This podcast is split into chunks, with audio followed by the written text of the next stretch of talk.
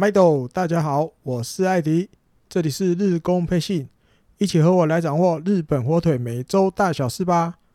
准备好了吗？Play ball！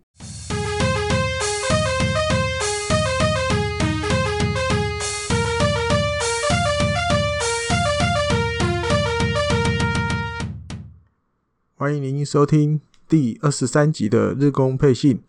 嗯，上个礼拜日本火腿其实整体来说新闻的量还蛮多的哦，所以我们就赶紧来跟大家介绍上个礼拜发生的一些事情或新闻。好，那第一则先来嗯介绍一下，明年的二军监督已经确定了，哦，大概就是在上一集推出之后的隔一天，那马上就。公布了明年二军监督，那人选呢，就是今年就已经在二军担任综合教练的这个袁田丰。哦，那讲袁田丰，因为我想熟悉他或者甚至讲认识他的球迷朋友，应该真的不会很多啊，包括我在内。那他是比较怎么讲，在日本职棒来讲，会被归类在稍微特别一点的类型。怎么说？因为他没有。这个担任职棒的经验，就是职棒教练的经验就被网罗了，就被网罗了。那他一开始是被日本火腿网罗来当这个球探，好，那一直到我记得到二零一八年、二零一九年才转任这个二军的综合教练啊，综合教练。那当然讲袁田丰。大家不熟，可是讲到他的同期同学，因为他是东海大毕业的，跟他同学的是袁成德哦。讲到袁成德，大家知道，而且他们两个当初在东海大，袁成德是三垒手吧，我记得。那袁田丰是游击手哦，等于他们是正手三游的搭档。那当然，袁田丰也不是完全都没有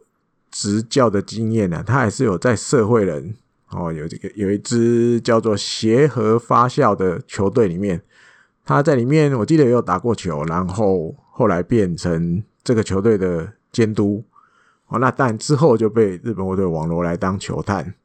所以其实，在日本职棒的归类上，他还是比较属于就是没有职业执教经验就变成职业球团里教练的人物。那明年他来。接任这个日本火腿二军的监督，哦，但有时候监督其实，呃，但除了你有很多事情要去管理、伤脑筋之外，嗯，他可能比较重要的任务就是育成这一块。和育成那有时候不但不只是指球技上的育成，可能是这个比如人格上、做人处事的道理也有。哦，他有一些。可能一般职棒选手退下来的这些后来当教练的人没有的东西哦，他可能也要需要他在二军里面顾着哦，所以主要是这一块，然后或许会跟以前的这种监督，比如像前一任的荒木大辅哦，他本身就是球员时期就是那种很人气很旺，对不对？成绩也很不凡的那一种型，他可能。源田丰就是另外一种类型，然后感觉比较像默默做事那种感觉。好，那就顺便介绍一下明年日本火腿一二军这个监督教练的全部阵容啊，因为都已经底定了。从一军开始跟大家介绍监督，大家一定都认识，还是一立山英树哦。那小笠原道大明年就专职是这个首席教练，投手教练比较特别。有三名，第一个是从二军监督拉上来的荒木大辅，那还有今年就在的武田胜，另外还有一直都在日本火腿里面当监督，但有换来换去，其实都一哎、欸、不是当监督，当教练，只是这个职位有时候会投手，有时候投捕，有时候又可能类似首席的哦，叫后泽和信。那另外还有金子成呢，是野手。总和教练，我就没有兼那个跑垒的哦。啊，打击教练的话，高桥幸二、小田智之，然后还有鹤冈胜也继续担任这个投捕教练兼捕手。然后饭山裕志一样还是内野守备教练。那外野守备教练兼跑垒教练就是上田佳范，我在之前的节目也有介绍过了。那二军的部分，二军监督就刚刚提的原田丰，然后二军综合教练兼投手教练是木田优夫，另外还有两名专职的投手教练，第一个加藤武志，还有一名就是岛崎义，还再来打击教练渡边浩司，这个前面的节目也有介绍过，还有石野千次，好从一军来二军指导。另外，二军的投捕教练山中杰，另外还有二军的内野守备教练陈实宪之，然后二军的外野守备跟这个跑垒教练干田敏正，哦，这个以前都是在日本火腿里面都是快腿型的哦。好，那以上这就是明年日本火腿在一军跟二军所有的这些教练的阵容。好，在下一个话题来跟大家介绍一下吉田辉星啊，这个话题有蛮，我觉得蛮有趣的哦。主要跟他想要有点要减肥，还要要把这个戒吃这些零食的习惯改起来，然后要戒吃，然后不再吃了。那里面是提到的哈，就是因为他今年球季结束之后。在这个凤凰联盟也赛事也结束了，他来决定要来戒吃这些饼干哦，因为他其实自己很喜欢的一个饼干是这个罗德出出品的啊，台湾应该叫做派之石吧，就是一个小小的正方形，类似千层派那种，应该蛮多朋友都吃过的啊。他最喜欢的就是吃这个，他想要来戒掉，为什么呢？因为他说他现在体重啊，大概八十五公斤，体脂肪率大约是十八，就是你不能说很胖，但是有一点点，好一点点小小的胖。那他自己其实也知道，就是因为他目标他是想要先把体脂肪率降到十五，但是一直都没有很顺利，就是大概卡在十八。那他自己也知道原因，就是因为他蛮喜欢吃这个派之食。好，那他就说，嗯，因为过去了哦，有时候自己，比如今天先发或今天有上场投球，就好像有时候会想要慰劳自己一下。哦，每次就是登板之后，晚上可能就自己去买个这个派之食来吃。哦，尤其比如大吃都是吃完晚餐之后，然后大部分有时候比如利用，因为有时候会利用这些时间，比如看一下自己今天登板的这些投球的动作啊，来看今天的东西就，但是边看的时候啊，他就会边吃，哦，有时候不知不觉一包就大概花一个小时，他就这样一个一个一个就吃完了，我，就吃光光了啊，只有知道他自己啊，这个体脂肪率一直没有办法很顺利的。减到十五的原因，他自己也很清楚，就是会想要吃一些这个小小的零食、小饼干，所以他这一次今年球季结束后，他要来决定要来把这个这个习惯改掉，他以后不吃了，希望能够先把这剩下这三趴的体脂肪率捡捡起来哈，要成功，要成功就对了。那当然他自己也知道，因为。明年是他的第三年嘛，他第一年球季，其实他比较把重点放在，比如说把这个基础的体力储备起来，哦，那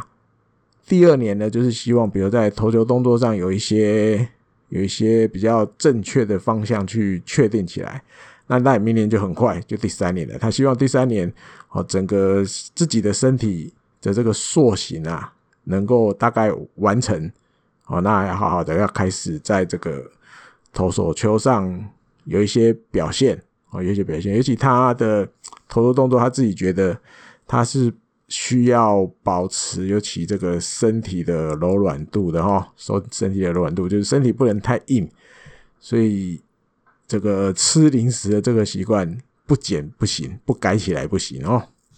好，那另外刚好就是二月十二月六号的时候有这个。球迷感谢祭嘛，哦，那栗山监督受访的时候有稍微提到跟吉田辉星有关的消息，顺便也补充一下。那因为有提到，因为其实后援投手这部分，呃，其实还没有算很固定，就是明年会有哪一些投手，所以立山监督有稍微提到说，说不定啊，说不定不是确定的，说不定吉田辉星也有可能被他拉去试试看后援哦，因为但目的是希望他进步。立山监督会说，嗯，那如果他在考虑，如果帮他换一个角色，去让他尝试看看投短局数的话，会不会给他带来一些比较特别的投球经验，或者是启发，能够有利于他，嗯，在先发的时候的一些想法，好，让他多方面去尝试，那自己头脑有一些启发，说不定这样子可以帮助他进步。哦，栗山监督的意思大概是这样。那另外还有刚好就是我录音的这一天，十二月七号，日本火腿也开始有很多年轻选手都完成了这个明年合约的的这个签订哈。那我是想要等绝大部分的选手都结束，可能下一集啊，下一集的节目应该大部分都谈完了哦，再来统整一下跟大家介绍。那当然，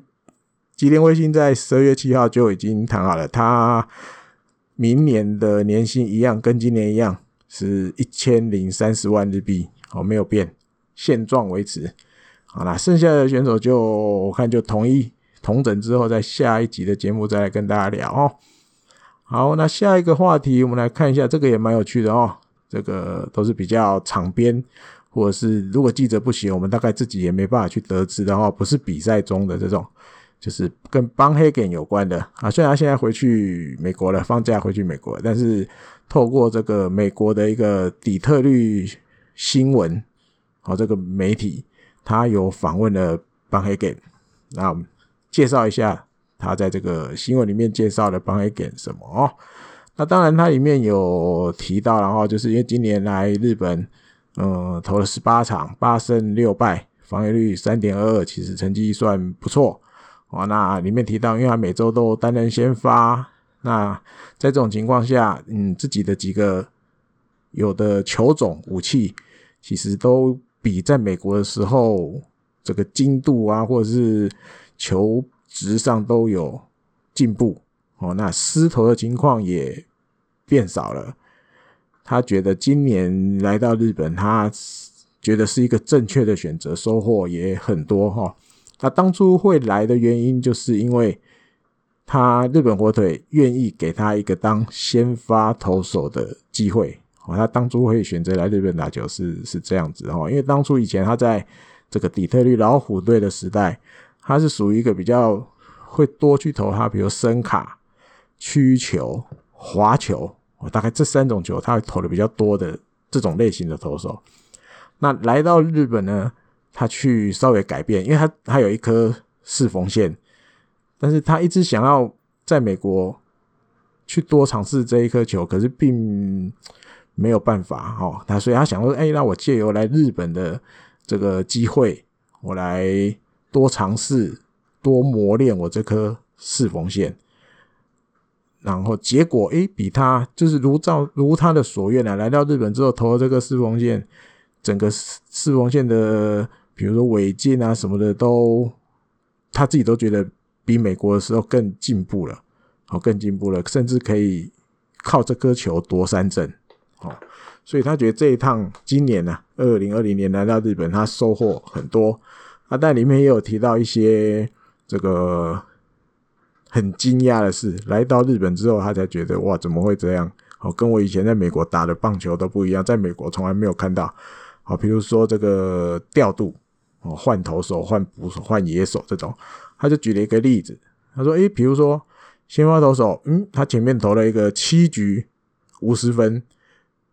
诶，第八局哦，要决定继续给他投，啊，继续要瞄换投手，继续投下去。但是呢，会换捕手。哦，他说：哇，这个完全无法理解，无法相信，这在美国以前大概看都没有看过，好吧？甚至有时候其实。”球我的球队也会其实不管那个记录哦，比如这一场比赛前面几局的记录啊，或者是或者是一些对战记录，不管他说很多球队其实几乎每一场比赛都会换捕手。哦，那有时候甚至没有什么理由，他也搞不清楚为什么要换，也有时候很难理解。刚来日本的时候，那比如说，诶，他看打者在打击练习的时候，他也有很 shock，啊，怎么会有这种事情啊？比如说，因为有时候打，诶，打者在练习的时候会打网子嘛，对不对？面对的网子，我们最简单就是这个抱球的球抱过来，你就把网子打，你就你。如果你是打击者，你就把球打回网子，有一个远远的嘛，对不对？把球都顺势收到那里面。一般最简单的就是这样嘛，抱过来球你就打去网子那边。诶，可是他看着日本的打者很多，这个练习的方法真的有够奇怪，他没有看过。他说：“诶，抱球的人哈，或者是这个打球练打击的这个打击者，他面对的方向是没有网子的。好，但是这个网子呢，却放在这个角度啊。”应该是已经界外了。你如果把球打去这个网子的角度，在棒球场上就是界外球。他们居然都在练这个哦，甚至在比赛中，他们就真的就这样反映出来，就是表现出来，在比赛里就是这样。好，比如他就说，他有时候会投他这个很擅长的曲球或滑球的时候，这一种打者就常常就把它破坏掉，变界外球，破坏掉变界外球。哦，然后加上这一，他觉得这一种选手啊，一般来说这个选球能力都很好，哦，差一点点他就不打了。诶，他觉得自己投的不错，投进去了，好像可以可以，比如三振掉，或者是让你吓到不会棒，没有，他们就有办法把它碰出界外，碰出界外。哦，他说这个他以前也是在美国都看不到的场景，尤其在练习的时候，怎么会有人故意要练习把球都打到像界外的这种角度一样？然后。这是他另外一个冲击的地方。那当然，他也有提到说，今年能够表现得还不错，主要是自己也蛮能适应日本的环境。因为来之前他就很清楚了哈，他说自己来到这个地方，新的环境、不同的国家，自己一定就得去接受这些东西，哦，试着去适应这些东西。比如他说，比如说，呃。球队里的话，比如球队的营运方式、呃，练习方式，甚至是监督的这个这个调度方式，一定都跟美国不一样。虽然一开始自己会头脑里面会觉得，嗯，为什么？嗯，为什么？但是他是另外自己也知道，这些就是他来到这个跟他自己以前不同文化的国家，他会遇到的事情。哦，那当然他也要去融入。那他也说，当然日本人，他说他看这些日本人，其实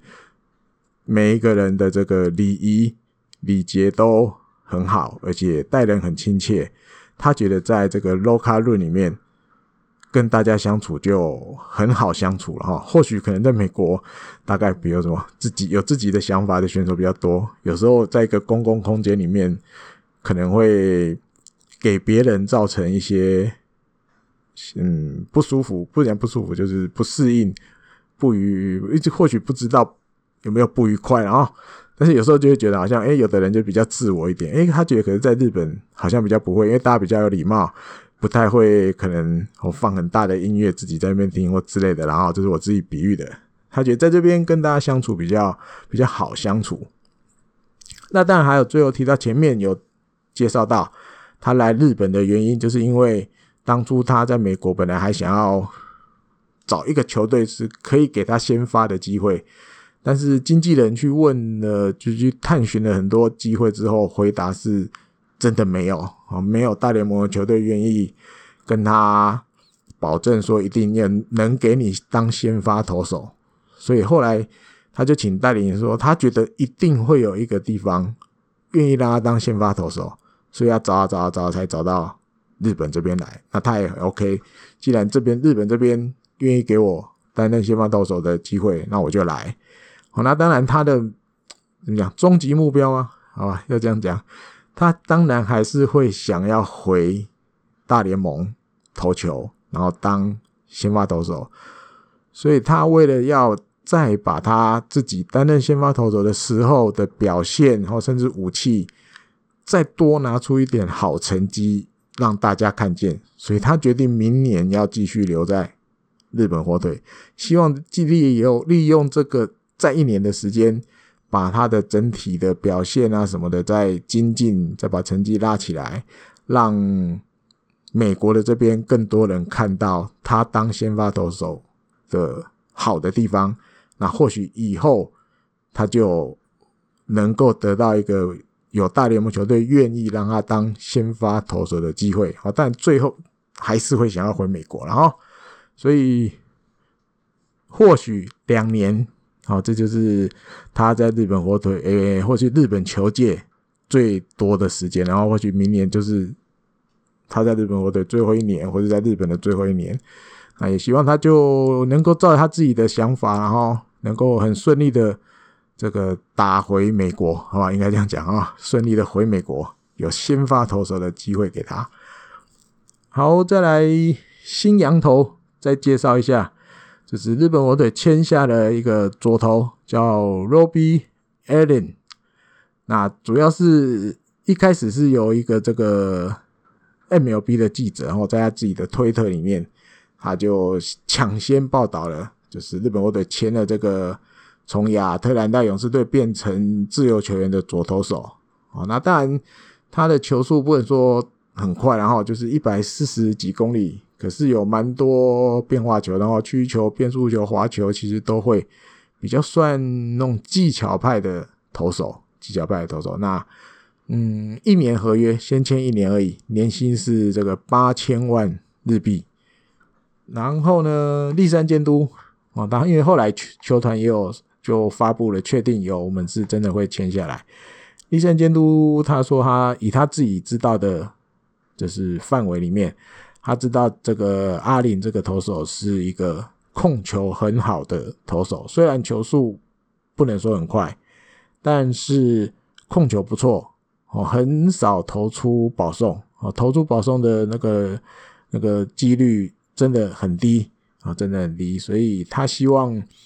嗯，来到明年他来到日本火腿，刚好这个左投手这种控球好的这种类型，好球速不快、控球好的类型，技巧派这种类型，是日本火腿现在先发投手里面比较没有的。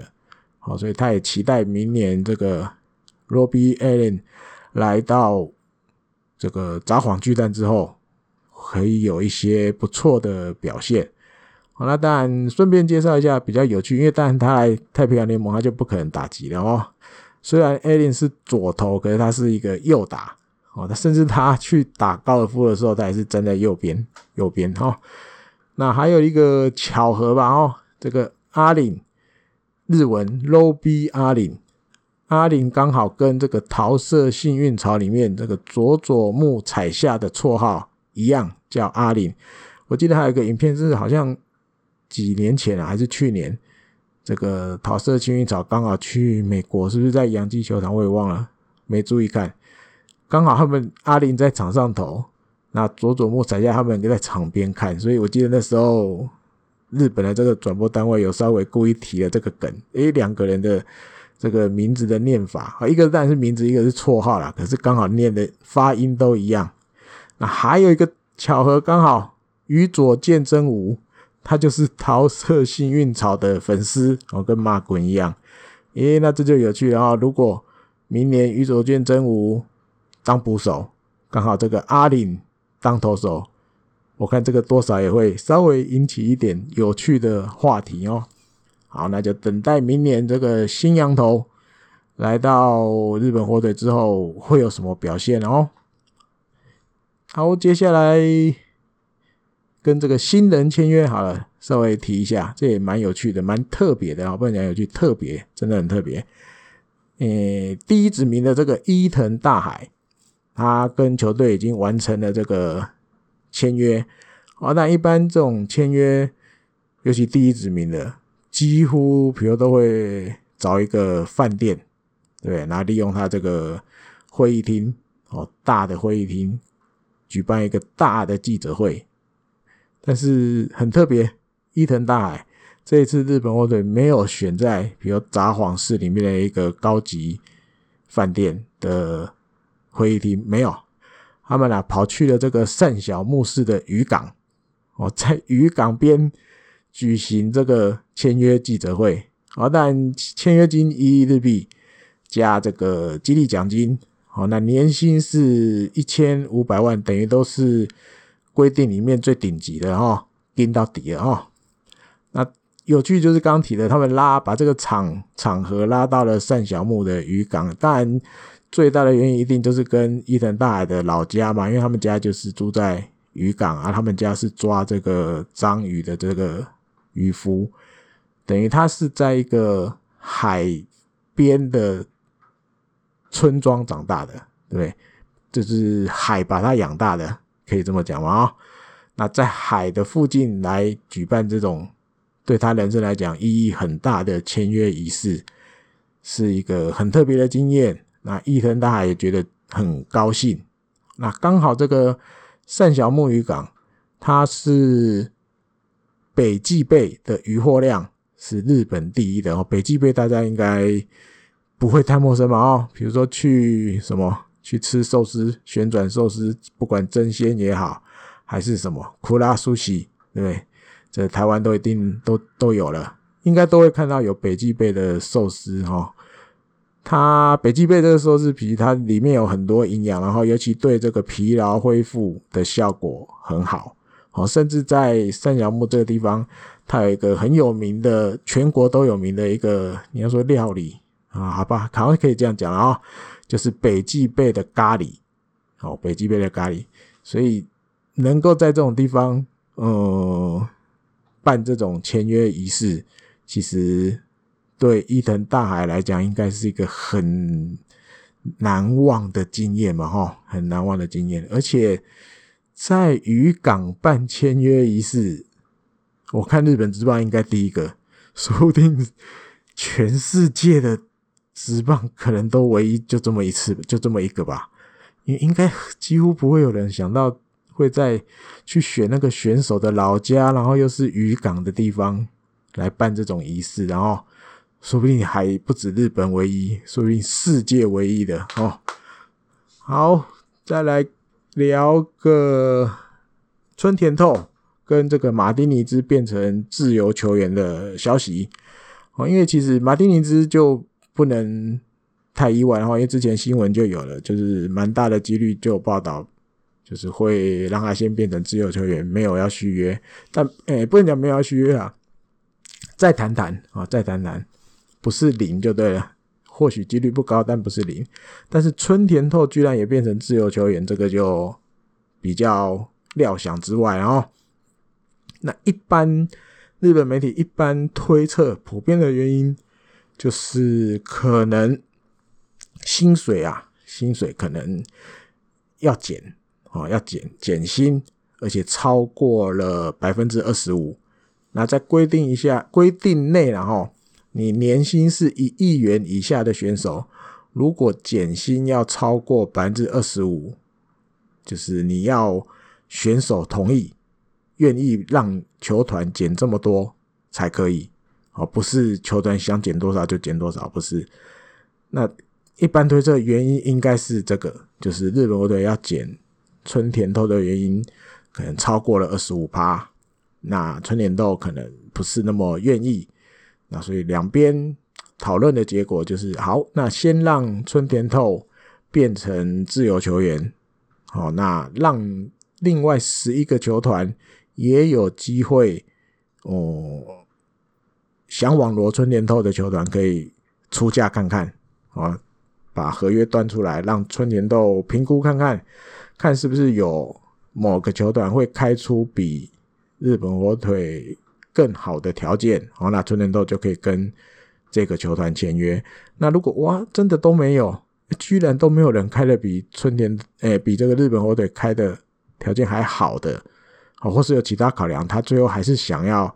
继续留在日本火腿打球的时候，诶，那还是日本火腿还是可以跟春田透来签约，哦，只是先恢复你一个自由身，哦，让你有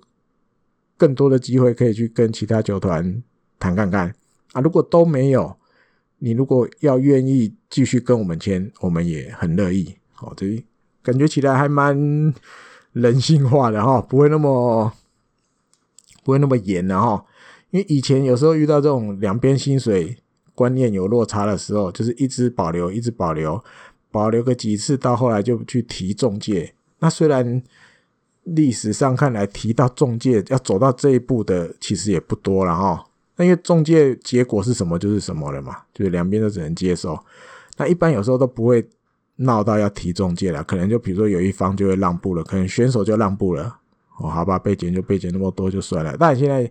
就有这些规定，在一亿元以下要减二十五趴以上的时候，要选手同意才可以，就之类的这些规定。那刚好遇到日本火腿这个球团，可能他也不会太 care 这些事情。OK，那先恢复个自由身，好，让你也有机会去听听其他球团的报价。那你再选择一个对你最有利的。好，那你说过去的例子，日本火腿其实也有做过这种事情。好，春田斗已经不是第一个了。以前平井智哉，二零零六年的时候，他因为坐骨神经痛啊，还有右肩膀也痛啊，他是外野手，其实当然野手也有机会伤痛这种肩膀啊、坐骨神经这种地方，所以他那那一年他其实出场不多，才出场二十五场，因为几乎都在受伤，所以球季结束，他收到了日本火腿的战力外通告，那平井智哉也去接，也去参加了那个测试会。哦，结果哇，没有其他球团，没有任何一个球团有愿意网罗他的意愿，所以后来呢，他就接受了这个日本火腿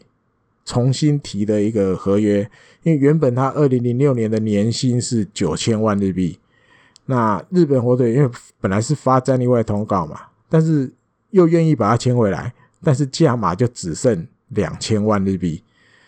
但是因为你去参加了测试会，其他十一球团也没有人要平井自哉，所以他最后又接受了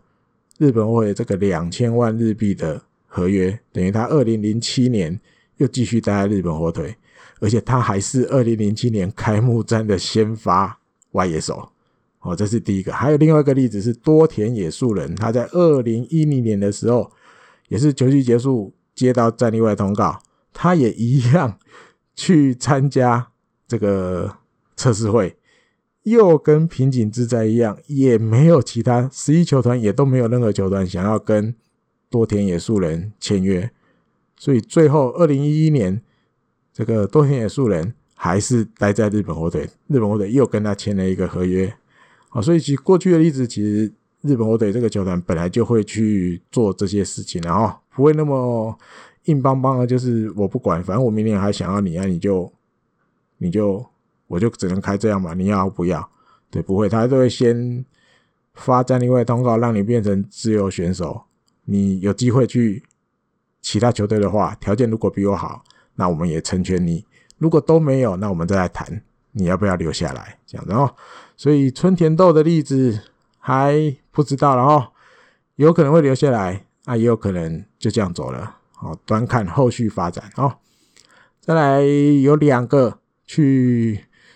动了手术的消息，第一个是谷内亮太这个内野手，他去做了这个椎间盘的手术。哦，椎这大概是内视镜这种的哦，小小的手术，不讲小小，就是比较不会太难的，开一个小洞就就弄好了。很巧，他也是去德岛市内的病院。啊，日本媒体是这样写的。那看到这样子，呃，内行的就知道了，他一定是去德岛大学的这个医院，因为这个医院开这个椎间盘突出的手术是日本算全国有名的，啊，技术很好的。尤其比如说，二零一七年的时候，近藤健介还有浅见大基，他们都去这边开过。还有二零一九年的时候，清水优心。也去开过这个椎间盘突出的这个手术，也都是去德岛大学这个这个医院。那还有，但刚刚提到的谷内亮太哦，都是。你看另外一个，然后就是日本火腿好像蛮多选手都会有这种椎间盘突出的问题。好，但原因不明了，这不能说，因为我自己无聊的时候乱想，我就觉得话会不会是，比如砸黄巨蛋，然后大家人工草皮下面是水泥。是不是因为这样子，好像在这个球队的选手就比较容易，呃，椎间盘突出？我不知道，这我自己乱想的啊。还有雷亚斗也是啊，雷亚斗虽然他不是去德岛开的，他是今年回，我记得是回美国的时候在美国开的。可是雷亚斗以前也打过日本火腿几年嘛，对不对啊？然后再补充一下，去过德岛大学这间医院开过椎间盘突出手术的，不止我们我刚提的这日本火腿这几个，比如说吉田正上，还有杨乐多的这个川端圣吾，他们。也都是去这一间德岛大学病院开的哦。另外呢，还有一个狱警大祥，他也是在十二月三号的时候，他去了札幌市内的一间医院，然后做了这个右手肘哦，有一个游离软骨的去除手术啊。这个小手术一般都会讲，就是把那个老鼠抓掉。然后这个以前宫西上身也蛮常都利用这种球季结束休赛季的时候。去开一下，然后隔年开幕战，哇，好厉害，就马上赶得回来哦。那目前预警大奖的行这个行时程表也是哦，预计三个月可以就是恢复，就是能够比赛的程度啊。但现在一定就是刚做完手术在复健，那但目标就是明年二月春训开始的时候就可以加入球队一起练球啊。目前的目标放在放在这边。好，那下一个话题刚聊到了宫西上升，就顺便来一下这个宫西上升。他今年球季结束之后，他也拿到了这个海外 FA 的权利，但是他决定不行使啊，没有要用，要继续留在日本火腿，然后签了两年的合约。因为今年的这宫西上升真的很辛苦。对，尤其在守护神不在的时候，没有守护神的时候，他就扛了下来。那当然，他个人的话，我觉得最重要的就是记录了哈，因为今年已经达成连续十三年都有这个五十次登板，每年每个球季至少都要出场五十次。然后距离这个诶，这个这个中日之前的这个守护神岩濑人纪的十五年，连续十五年都有五十次登板，只差两年啊。再两年就平纪录了哦，所以目标没有改变。第一个至少要追平岩濑人纪连续十五年都五十次登板的记录，这是第一个目标。然后另外一个目标是二零二三年的时候，新球场开始了，开始营运了。他希望能够站在新球场的投手丘投球，甚至要。达成连续十六年都有五十次登板的新纪录哦，这也是他另外一个更远一点的目标。所以为了这个目标，宫西决定要继续留在日本火腿。就像他之前有讲的，他已经准备好要把他这一只左手献给球队了哦，讲得很悲壮哦。其实就是我一定不会走了啦，对，我就是。到退休为止，一定都是留在这个球队。然后，那当然，因为签两年对日本火腿来讲也是蛮少见的，尤其跟这一种已经超过三十岁的，甚至三十五岁都超过的选手签复数年的合约，在日本火腿不多哦。过去的话，比如说稻叶笃纪有签过，他那时候好像三十九岁吧，我记得有一个签了一个两年的。后来还有鹤冈胜也，他从软银回来的时候，我记得那时候三十七岁吧，他也是日本国腿有跟他签了一个两年的，所以不多了哦。那基本上会愿意这样让球团愿意这样子签的，大概都是对球队很重要的选手哦。好，再来西川遥辉的这个新闻要聊一下，这个不聊一下不行哦。他已经完成了这个入闸的申请手续，在十二月三号的时候。那美国这边如果有对他有兴趣的球团的话，可以到明年二零二一年的一月三号日本时间早上七点前，你都可以入闸，都可以投标。好，那目前哦，日本媒体这边评估的哈，有可能会比较需要这种巧打哦，跑得快的这种型的选手的球队，呃，可能有几个，比如教士，呃，旧金山巨人。啊，蓝蓝鸟大概这样哦，还有魔鬼鱼有可能，我日本媒体评估的哦，但不知道。另外呢，因为他不止利用入闸申请这个话题，其实西村遥辉今年也有拿到这个国内 FA，所以在那时候他一直都还没去办完这个申请手续之前，有另外一个风声，就是巨人队也在虎视眈眈。啊，就是如果西村遥辉除了去申请入闸，也同时决定要动用国内 FA 的时候，巨人队有可能就会出手网罗哦，因为想要补强嘛，对不对？那当然，因为申请国内 FA，就是你要利用的这个时效已经过了啊，所以等于西村遥辉没有利用国内 FA，没有要用，他唯一做的就只有去申请入闸，要去大联盟。那关于这个。西村遥辉后来前几天在一个一个公开的场合哦，他自己也有提到，他说对于这个国内 FA 的这个权利用不用哦，他从来没有想过，因为他完全没有想过，如果在日本职棒的话，他没有想过要在日本火腿以外的球团打球，所以他对于国内 FA 这个，他从头到尾他就完全没有想要行使哦，他想去的就只有去大联盟。那最大的一个原因是，他想要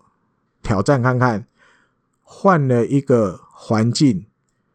他相信一定会有对他来讲，一定会有一些新的启发，或是新的事物、新的体验。好，这是最重要的理由。那另外一个理由就是希望去新的环境，甚至是比日本更严苛的环境，哦，程度水准更高的环境。来让自己有更多的成长，哦，这是他另外一个理由，就是对于去美国打球这件事，他想的是这样。那当然他自己也清楚啊，也清楚有很多人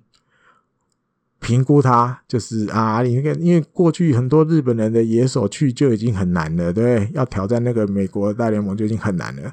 西村遥辉你要去，一定没办法啊，一定失败的。他说他都知道，他一定也都知，他都知道很有一些人的意见是这样，他觉得就是有的人会就是你不用去了啦，去了你也不会成功什么什么的。但是他想的不是这个，他觉得他最大去挑战的最大的价值是，他相信有一些东西，有很多东西是你不去尝试的话，你就不会得到，哦，就不会得到。那即便薪水不高。就是去那边的薪水条件没有在日本多哦，钱没有日本多，但是一定也有很多是比金钱还要重要的东西，他可以在那边得到哦，甚至带回日本。那他也相信，不能讲相信，他也觉得没有在大联盟留下很好的成绩，不代表。他就是一个失败的决定，好，他这样子去做，也为了后面的选手，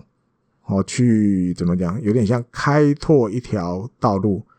哦，并不是你一定要在日本达到了一个什么样很了不起的成绩，你才有资格去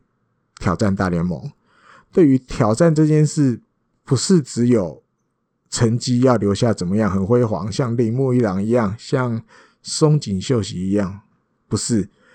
去那边的挑战的价值在你可以去得到一些你可能在日本得不到的东西。我觉得他讲的东西是大概是这个样子，他相信自己去那边一定可以学到很多在日本得不到的。我觉得这很像看完这个报道，然后因为。台湾这边一定也有很多球迷在网络上也看很多，然后自不量力的说他自不量力的啦，啊，一定失败的啦，什么一年就回来的啦，甚至有的说啊，你也什么合约都不会有的啦，当然都有可能。我觉得西村遥辉自己一定也都清楚，但是就跟应该二零一九年日本火腿搬来北海道十五周年的时候，他有公开过一部电影。哦，我记得那个片名英文叫做 “Challenge with Dream”，啊，就是挑战嘛，对不对？你的梦想，就像这个球队当初要从东京巨蛋把主场搬来北海道一样，谁知道去撒谎，一定就会好。但是不是你一定不知道，这是一个挑战，勇敢的去尝试嘛。这个我记得那个电影里面他的这个宗旨就是这样嘛，就是挑战，就是挑战。那当然可能在这个球队里面的选手，他多多少少也会去跟球团慢慢这个观念，或者你要讲被球团影响，我觉得也可以哦。所以他也愿意去挑战嘛，即使知道去可能不会留下什么太好的成绩，但是他不觉得这叫失败，因为他觉得去那边他可以学到很多。在日本可能得不到的东西吧，这才是他去的最重要的原因哦。所以这个东西我觉得可以让大家去想一想了哦。有时候看这种东西，不见得只是看成绩好坏来决定他成功或失败，对，因为这是他自己的人生，他自己决定。他觉得去那边可以有很多很特别的收获哦，那就一定祝福他，挺他，然后不管去一年、去两年，还是去了就都不回来了，都 OK 嘛，对不对？至少。西村遥辉这个选手，我在我们这个日本火腿的球迷里面，他也是我们的骄傲，对不对？他愿意去挑战大联盟，OK。好，再来的话，明年的赛事啊，这个有部分的这个这个行程已经发表了哈。那明年这个球季开打的话，是三月二十六号，中央联盟、太平洋联盟会同时开幕。然后明年有规划了十八场的交流赛，哦，总共要恢复到以前一样，要打一百四十三场，各队要打一百四十三场。那因为明年会遇到这个东京奥运延期的关系，所以七月十九号到八月十二号这段期间，这个赛季是会休息，我会休息的。那日本火腿在三月二十六号开幕的这一天要去做客乐天。啊，去东北当客人哦。那另外呢，还有就是今年原本要，就是应该讲每年都会去选一些时间去地方球场，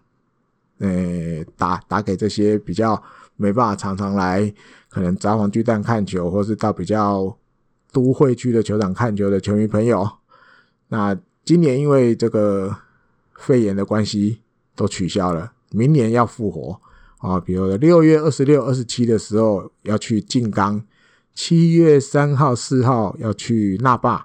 还有六号、七号要去旭川，还有一样，七月十三、十四的时候要去这个川路跟代广。啊，这些地方大概都是以前都会固定，几乎每年都会去地方酒厂去去巡视一下啊，去让这些球迷朋友看一下，然后明年要复活。好，再来还有很多重要的消息，我今天。这一集的节目可能比较长，然后大家多多包容，一次听不完的就分两次哦，因为这后面大概还有三个消息，这个重要的哈，不讲不行。再来，球团日本或者球团，日本媒体报道了，有在积极争取小川泰弘哦，就是养乐多的投手，他已经宣布要行使 FA 了，而且这个氛围感觉起来有搞头。哦，因为日刊体育、产经体育、日本体育报，还有这个 Daily Sports，几乎可以讲，大概日本台面上比较正经诶，比较正经的啊，可信度比较高的这个重要的体育媒体、体育报纸，通通都有写。好，而且几乎很少写其他球团，几乎都就是写日本火腿想要争取，所以我觉得几率蛮高的哦。如果真的来的话，那当然小川泰弘是属于 B 等级的选手，在养乐多，所以如果日本火腿真的网罗他了，嗯，就要有补偿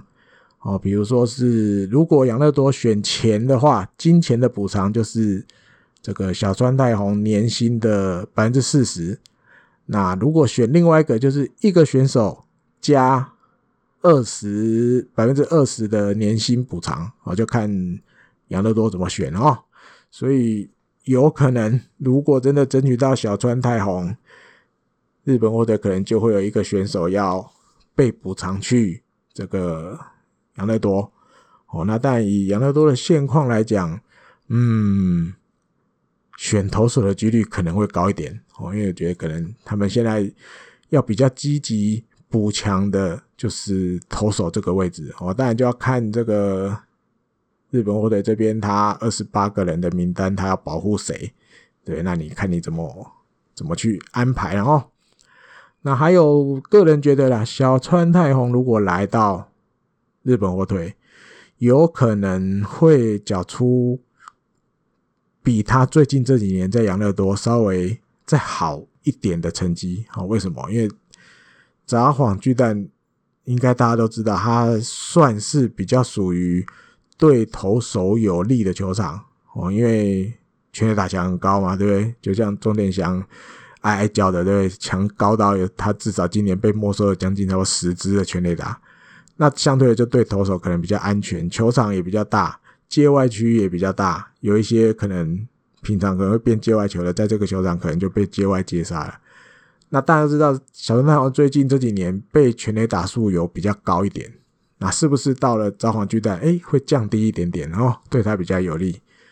然后还有一个跟这个创价大学的缘分哦，因为小川太郎是创价大学毕业的。其实日本火腿这个球队从以前到现在就出过蛮多嗯创价大学的校友，比如说。很久以前有阿九跟冈吉，还有中村准人哦。中村准人讲，大家有的人可能忘了，但是如果提二零零一年，是不是是在台湾的那个世界杯再出发主题曲的那一年？这个陈金峰在什么季军战吧，对不对？敲了一支全垒打。大家高兴的要命，MV 里面大家应该都不会忘记那一幕。那一个日本队的投手就是中村准人啊，他那时候也是效力日本火腿的，他也是创价大学毕业的。还有小谷野龙一，我这个球球员生涯几乎都是跟这个，你不能讲病痛，他那个病比较像心理的病啊，跟这个心理的病在在对抗的哦，甚至有一段期间是。第四棒，我记得拿过一年打点王哦，在日本火腿，他也是创价大学。后来还有高口龙行一个内野手，还有八木智哉这个左投手。那时候二零零六年跟达比修两个一左一右哦，带领日本火腿拿日本一，以来拿新人王左投手。现在在中日队吧当球探。后来还有大冢丰哦，一个右投手，他也是创价大学毕业的，也是来到日本火腿。选秀就被选进来了。接下来中间有隔了几年都没有出现，因为响网罗还是有啦哈。比如说田中正义，对，只是日本火腿没抽到。那时候日本火腿也是响网罗。再来到了海老原一家，他也是创价大学毕业的，只是他后来去先去读联，然后才被选进来，而且是日本火腿第一个育成选手。那最近的就是。去年选秀会的吧，是不是讲去年选秀会？二零一九年，这个望月大西，哦，这个右投手在凤凰联盟表现不俗的，他也是创价大学毕业的。我记得立山监督也跟创价大学有点关系，啊，突然熊熊想不起来是什么关系，但是我记得也有，所以我又会不会借由这个缘分，小川太红真的会来？日本火腿哈，尤其如果真的补强的话，哇，这也是很稀有的哈。如果真的来了，他会是日本火腿第一个用 FA 补强投手的哦。因为过去其实大家最长的印象就是日本火腿根本没有在管 FA 的，你 FA 我也没有要签，可其实是有签过的。第一个就是稻叶笃纪，他那时候本来也是想去美国，但是回来，诶，没有没有美国球队。给他什么合约，所以他只好回日本。那那时候他有利用 FA，那日本火腿把他网罗来，因为日本日本火腿刚到北海道嘛，需要一些比较有一些名气的选手哦。那另外一个就是从这个软银回来的鹤冈胜也哦，他也算 FA 回日本火腿。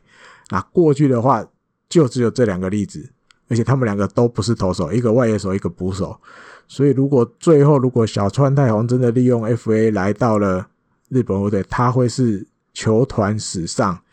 第一个网罗的 FA 投手哦，FA 投手。但当然，重点就是要补有原航平去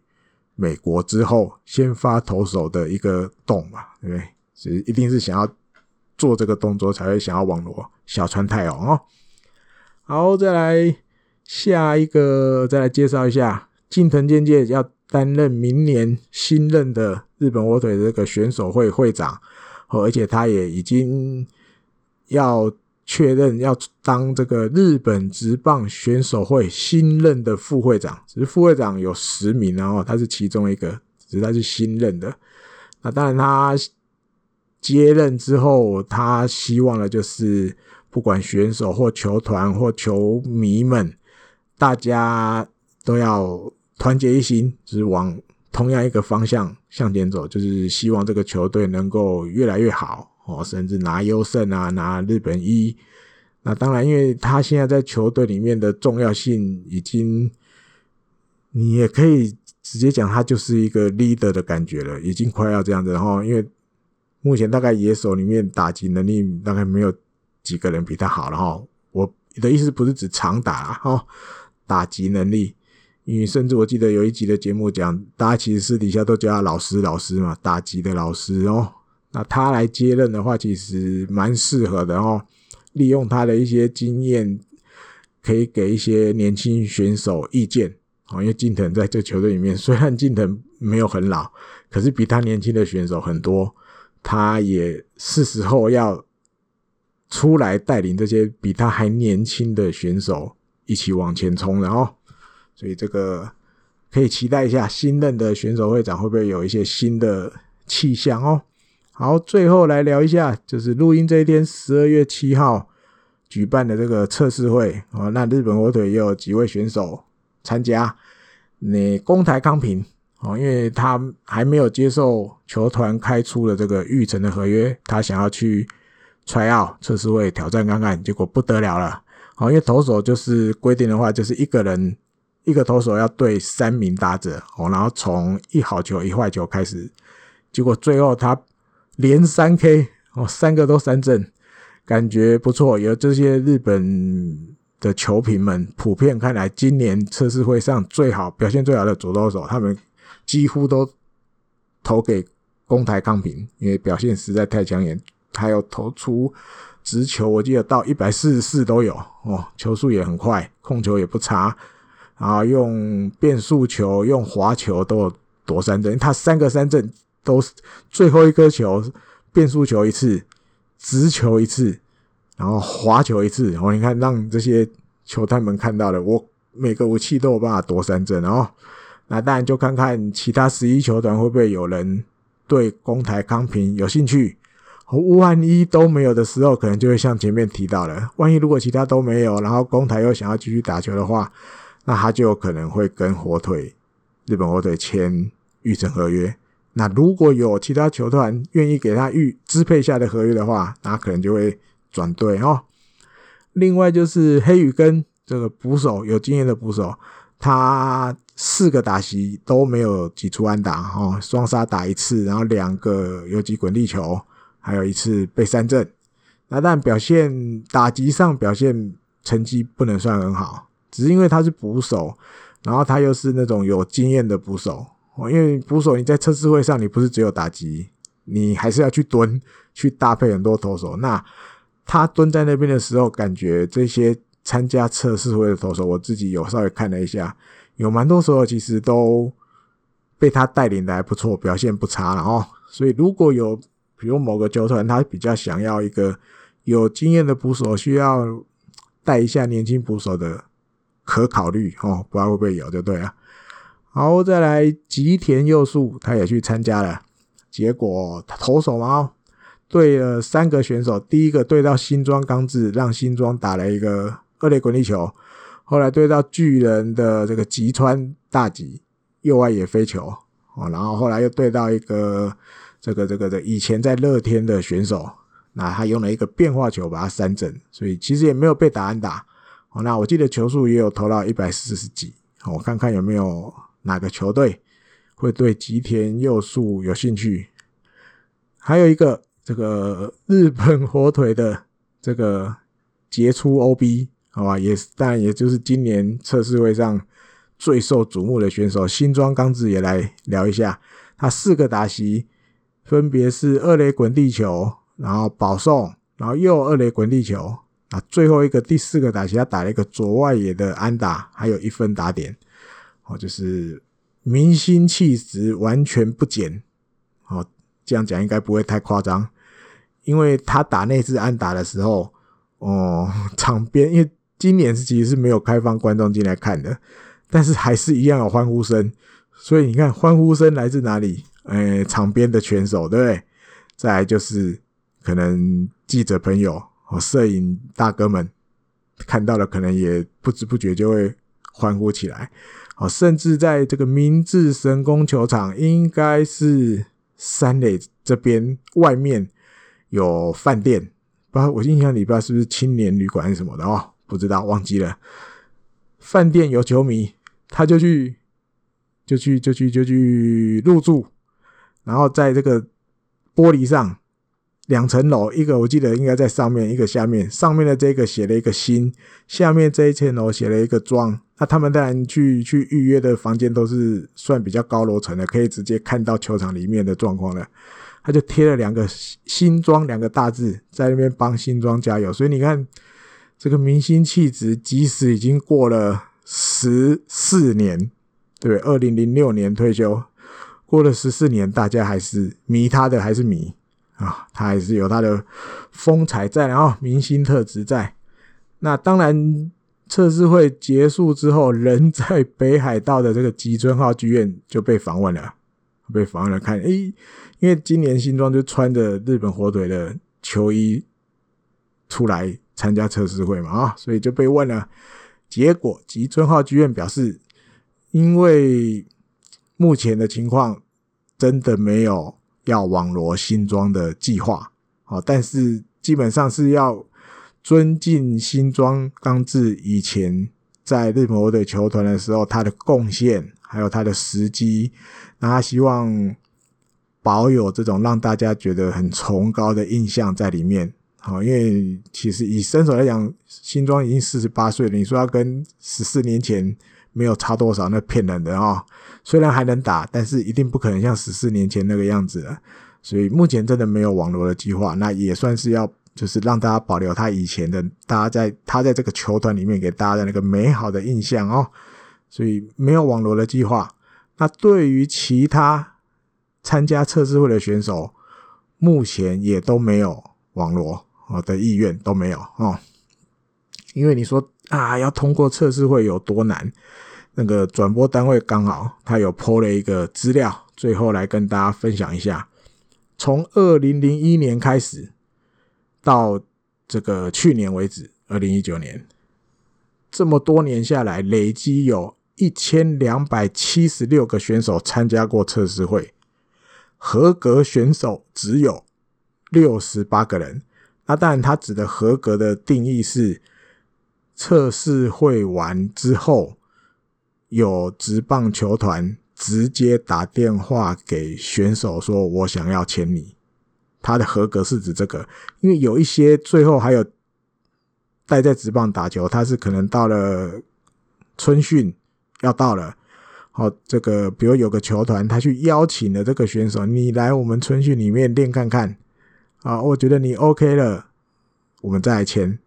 他这个这个统计数字是排除这种的。他统计的合格是指参加完测之后，然后一定的时间内就直接打电话说我要签你的这一种才算好，没有再什么再去春训练看看的这种没有。一千两百七十六个人里面只有六十八个人合格，所以合格率只有百分之五点八，还不到六个，所以真的很低，很难，门槛很高。我们看很高，但最后新庄刚志有自己也有讲，他给他自己六天的时间，然后一般来讲大概就是一个礼拜啦，会打电话来，大概一个礼拜内就会打了，不会打的他就真的都不会打。六天，六天内如果都没有任何球团，他指的就是 NPB 这十二个，然后独联可能不在他的计划内。这十二个球团如果六天内都没有人打电话，他就正式要跟野球说再见。我就真的要退休了，再也不碰棒球了哦。所以六天之后，好吧，下一集的节目如果还有那个 机会的话，应该 OK 了。六天之内，六天还在守备范围内啊。再来跟大家分享最后新装刚制的结果，或是有一些什么其他的小故事。好，那这一集比较长的日工配信就跟大家分享到这边，我们就下一个礼拜再见喽，拜拜。